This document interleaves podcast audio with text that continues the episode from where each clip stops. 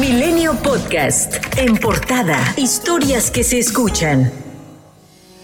El presidente Andrés Manuel López Obrador planteó hacer una pausa en las relaciones con el gobierno español, en tanto termine su administración, para que exista respeto entre ambos países. En este sentido aseguró que en el gobierno de Vicente Fox se favoreció a Iberdrola, con Calderón a Repsol y con Enrique Peña Nieto a OHL. Vamos a darnos tiempo para respetarnos este, y que no nos vean como tierra de conquista.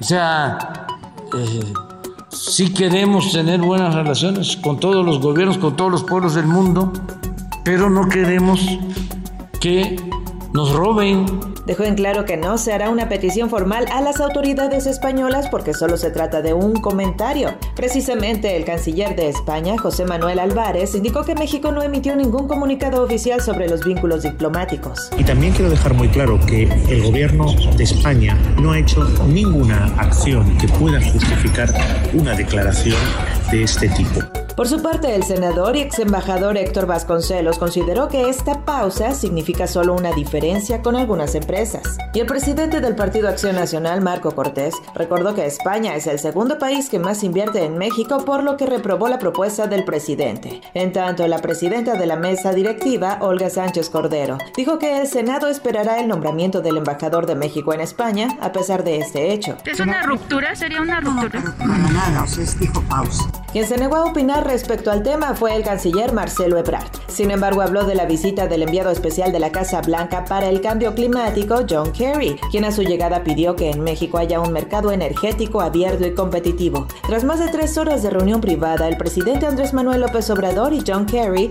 acordaron crear un grupo de trabajo para impulsar las energías limpias durante los próximos tres años, según informó el canciller Marcelo Ebrard. La gran preocupación de John Kerry es acelerar el paso hacia energías limpias, electromovilidad, aumentar la producción de energía de todo tipo, eléctrica, etcétera, eh, con energías que no sean que no consuman fósil. Tras finalizar la reunión, el presidente López Obrador indicó que ambos funcionarios hablaron con franqueza y respeto. Previo a la reunión y ante el cambio de postura de la Embajada de Estados Unidos frente a la reforma eléctrica, el presidente aseguró que ese país contamina 10 veces más que México. Pero de Estados Unidos a México hay una diferencia de más de 10 veces. Sin embargo, pues eh, nos estamos entendiendo hay una muy buena relación. Por otro lado, Jorge Álvarez Maínez, coordinador de Movimiento Ciudadano en la Cámara de Diputados, dijo en entrevista para Milenio Televisión que es visible que la visita de Kerry se debe a su preocupación por la reforma eléctrica.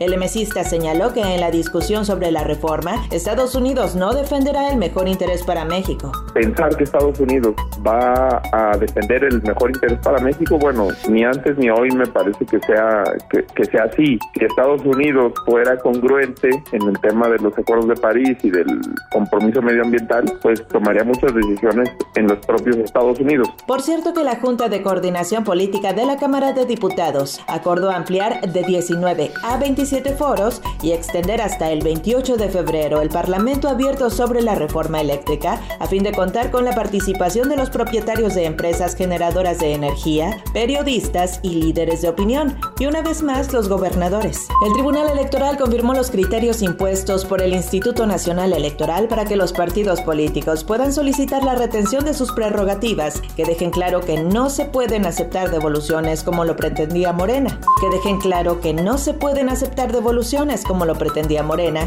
y aclaran que la Secretaría de Hacienda no tiene facultades para interpretar la legislación electoral sobre este tema. El consejero del Instituto Nacional Electoral, José Roberto Ruiz, cuestionó los estudios de economía del presidente de Morena, Mario Delgado, por insistir en sumar al presupuesto de revocación de mandato los 500 millones de pesos que redujeron en costos, lo que calificó como irresponsable. El vicefiscal de Nuevo León, Luis Enrique Orozco Suárez, indicó que el exdiputado de San Luis Potosí, Pedro César Carrizales, el Mijis, quien está reportado como desaparecido, podría estar en Tamaulipas, ya que cuenta con información de que ahí fue visto a inicios de febrero. El presidente Andrés Manuel López Obrador informó que lograron la detención de los presuntos responsables del asesinato de la periodista Lourdes Maldonado y destacó que se ha avanzado en las investigaciones para esclarecer el crimen. Fue un trabajo conjunto del gobierno federal, participó un equipo especial del gobierno federal, de todas las organizaciones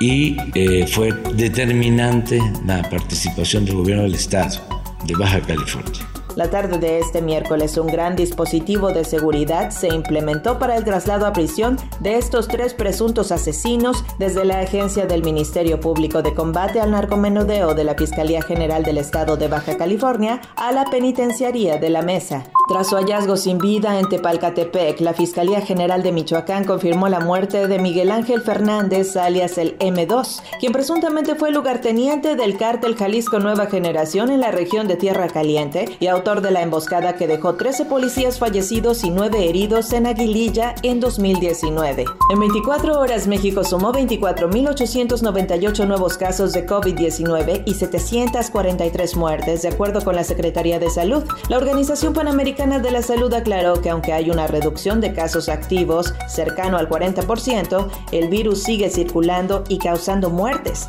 Por ello, llamó a México a la prudencia luego de que el subsecretario de Prevención y Promoción de la Salud Hugo López Gatel declaró que es probable la pronta desaparición de la cuarta ola de COVID-19. Milenio Podcast.